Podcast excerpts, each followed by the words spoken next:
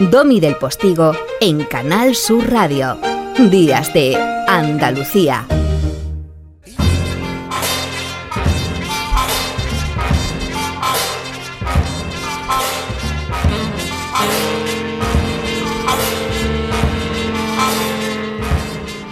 Paco Reyero, ese periodista que incendia con gasolina de talento las ondas en ese programa que yo me llevo guardadito en las sensaciones que me provocan y en la gente que me ayuda a descubrir y que luego reflexiono durante toda la semana.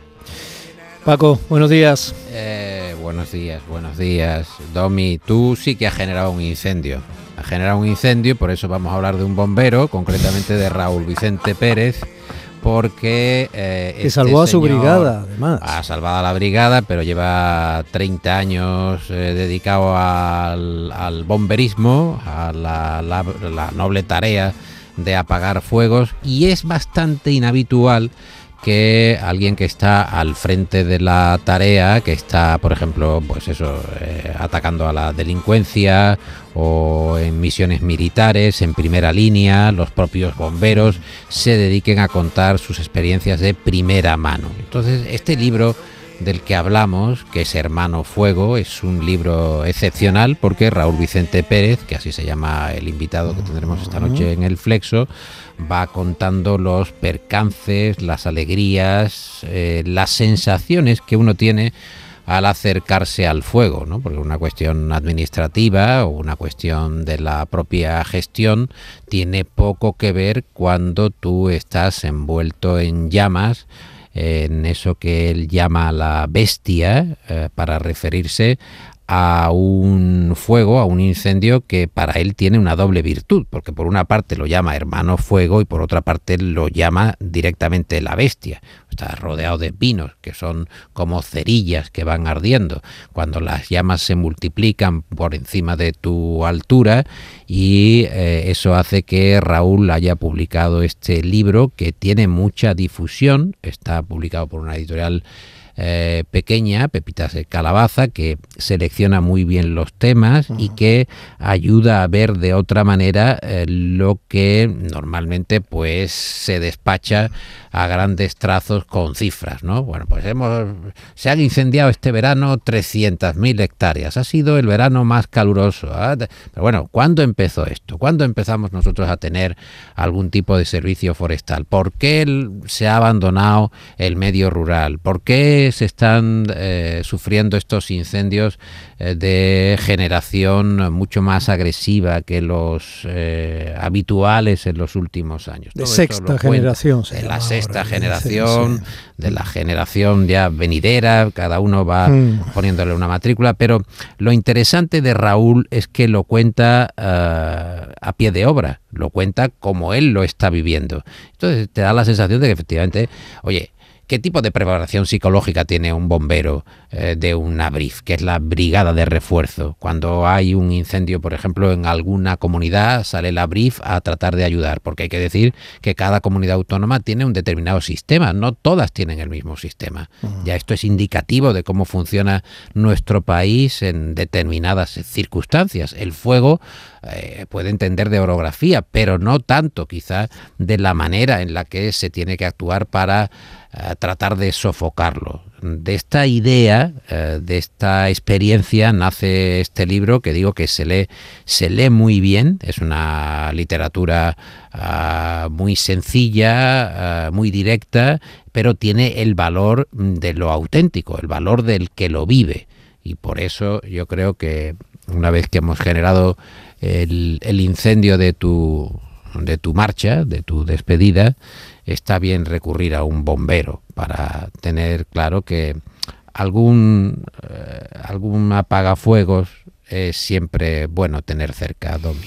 Mira, eh, en esa marcha de las ondas no eh, puedo evitar, sobre todo en este fin de semana, ¿no? recordar muchas cosas, muchas cosas que se han hecho en 36 años, dando bocados en este oficio delante de un periódico, de una cámara o de un micrófono. Pero no me tengo que ir muy lejos, es que me estás haciendo evocar.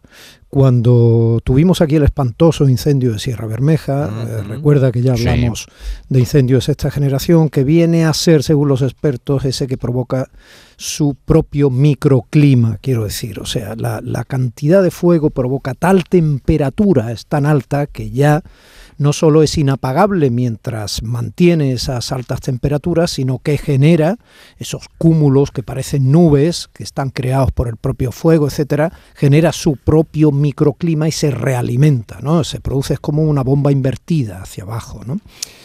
Eh, esa, esa, experiencia la viví con el suelo humeante, todavía estaban cortadas algunas carreteras, cogí el coche y me fui a hacer un reportaje que formó parte, luego lo montamos aquí Zapico y yo, formó parte de, fue la primera hora del programa, ¿vale? Eh, y por supuesto una de las personas que me encontré, de las muchas personas con las que fui hablando, que estaban tratando donde se podía eh, acercar uno, donde se podía pisar sin quemarte los pies o respirar, ¿no? Porque impresiona mucho ver cómo sale el humo del suelo que es otra cosa. Una vez que está apagado, todavía sale humo del suelo bastante tiempo. Y eso eh, es una sensación, eh, bueno, eh, muy, muy extraña, ¿no? No sabría decirte muy, aparte del silencio que provoca el incendio, ¿no? O sea, cuando el incendio ya no está en llamas y tú puedes acercarte a la zona, hay un silencio enorme porque todos los animales que no han muerto se han ido, aunque la naturaleza es muy sabia y normalmente tiende a sobrevivir y suelen volver pronto, ¿no? sobre todo si caen algunas primeras gotas que hacen de esas cenizas, si no han arrasado completamente el terreno por sus características particulares, de esas cenizas hacen alimento para el suelo. En todo caso, eh, hablé con este bombero, él estaba subido a un camión gigantesco que yo tampoco había visto nunca, el Infoca eh, de esas brigadas o, de esas estructuras, digamos, de, bomberos que hay en, las 17 comunidades autónomas que hay en España, nosotros podemos estar orgullosos del Infoca y yo lo puedo decir in situ porque he hecho varios reportajes sobre ello. Pero bueno, al margen de todo esto, él me habló de sus quejas, de los bomberos que eran contratados solo en verano, en verano de lo que suponía que algunos de ellos no fueran adquiriendo la experiencia necesaria. La formación. Recuerda que aquí tuvimos un bombero, además que, que claro, aquel bombero almeriense, creo recordar. o sea, esto eh, cuando se ve allí y hablas con ellos envuelto por ese silencio espantoso, viendo como lo que eran árboles verdes eh, o esos castaños maravillosos que ponen ese, se llama Sierra Bermeja en parte no solo por el suelo, sino por esos castaños que ponen el cielo y, rojizo y dorado, ¿no? Son unos árboles muy hermosos y, muy... Bueno, pues eh, eh, cuando hablas con él, en ese silencio, insisto, y su voz se convierte en la protagonista, eh, y te habla de muchos factores que también habla el brigadista del que, del que vas a sacar partido esta noche en tu flexo, cuando te dice cómo se ha abandonado la cultura del monte y del campo, eh, que provoca eh, que ya los cortafuegos estén muy poco mantenidos, que no haya ganado, porque nada había perfecto antes, pero es que se ha dejado la nada.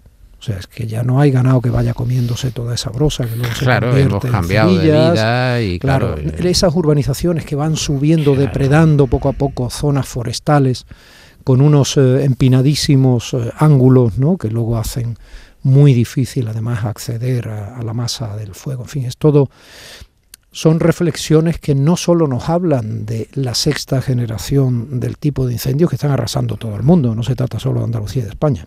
Claro, no solo se habla del cambio climático en este libro, sino de cómo ha evolucionado nuestra propia concepción de la vida. Es decir, cómo la gran ciudad, la gran urbe, ha ido atrayendo a mucha eh, gente, a mucho ciudadano que vivía o tenía su medio de vida en zonas rurales, en pueblos, y que eso tenía una atención mayor, menor, pero había una cotidianidad con respecto a ese cuidado, aunque sea un cuidado ah, meramente de la rutina, del hacer las cosas, de pisar el terreno, básicamente por eso. Entonces contar eh, con el testimonio de Raúl, eh, alguien que está eh, subiéndose en un helicóptero sin saber muy bien exactamente hacia dónde va, qué se va a encontrar allí, con una brigada de la que él es el jefe y tiene que llegar sobre el terreno y pensar, bueno, ¿cómo actuamos?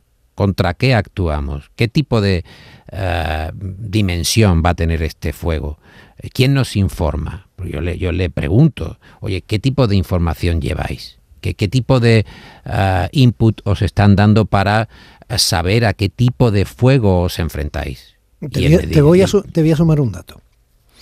Eh, él me hablaba, mi bombero, me hablaba de la diferencia entre los bomberos que no actúan en la foresta, que van perfectamente parapetados, en lo posible, ¿no? Y llevan todos eh, una especie de monos eh, ignífugos, a veces unas máscaras para respirar, etcétera, dentro de eso en el, en el monte no sirve. Claro. Luego van muchísimo más a pecho descubierto y desgraciadamente a veces pues se producen, eh, bueno, pues desgracias. Desgracias. Eh, mm, rayero. Mira, había pensado que nos tenemos que despedir con el lenguaje universal, porque al fin y al cabo uh, la radio es un lenguaje universal. Yo creo que es una energía. Yo creo que los programas eh, consisten en crear un ambiente. Si tú creas el ambiente, tú puedes tener aquí una banda de mayorets, puedes tener a un grupo de rock and roll, puedes tener a un torero, puedes tener a un saltimbanqui, me puedes tener a mí mismo, que no va a desentonar nada. Oh, si tú no soy un poco todo eso. Pues si tú no, si tú creas eso, puedes sacar aquí una banda de elefantes y a Mowgli por delante de la banda tocando y no pasará absolutamente nada. Pero si no se crea eso, entonces tenemos un problema, porque todo quedará en una especie de ortopedia de palabras donde no se conecta el uno con el otro y aquí no llega a este que está en mitad de un atasco o el que se está eh, discutiendo con cualquier amigo, eh, no llegaríamos nunca a eso. Si eso no se produce, no hay radio que valga. Y entonces he pensado, no sé qué te parecerá a ti, en rescatar esta canción que podemos ir escuchando ya de Adriano Celentano, que se llama título impronunciable Prise Coli Ensina Insusol. Y tú ¿y esto qué puñeta significa, dirás tú? Bueno, tú lo sabes perfectamente que no significa nada, porque Celentano era un cachondo y dijo, todos los italianos quieren parecer americanos, voy a inventar una canción que no signifique nada, que parezca que estoy hablando en inglés cuando realmente estoy inventándome términos que suenan presuntamente a americano. Ya sabes que los italianos eran expertos en hacerse pasar por americanos. Ahí tenemos, por ejemplo, a Bud Spencer y a Terence Hill, que tienen de americanos lo que tú y que yo. Pero, nos estuvieron engañando durante años. Escucha qué bien suena este Prince Colin Encina Insusol.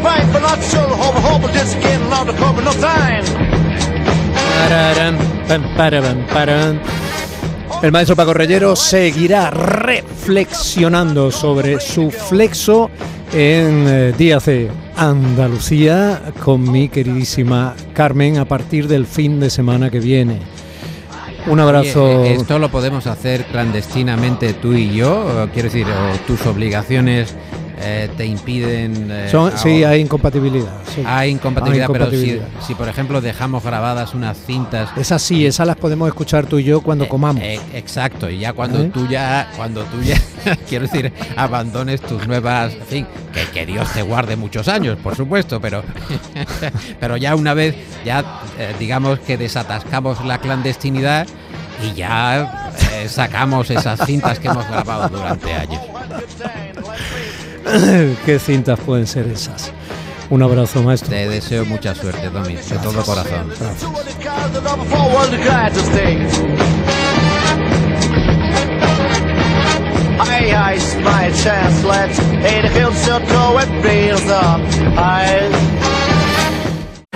En Canal Sur Radio, Días de Andalucía, con Domi del Postigo.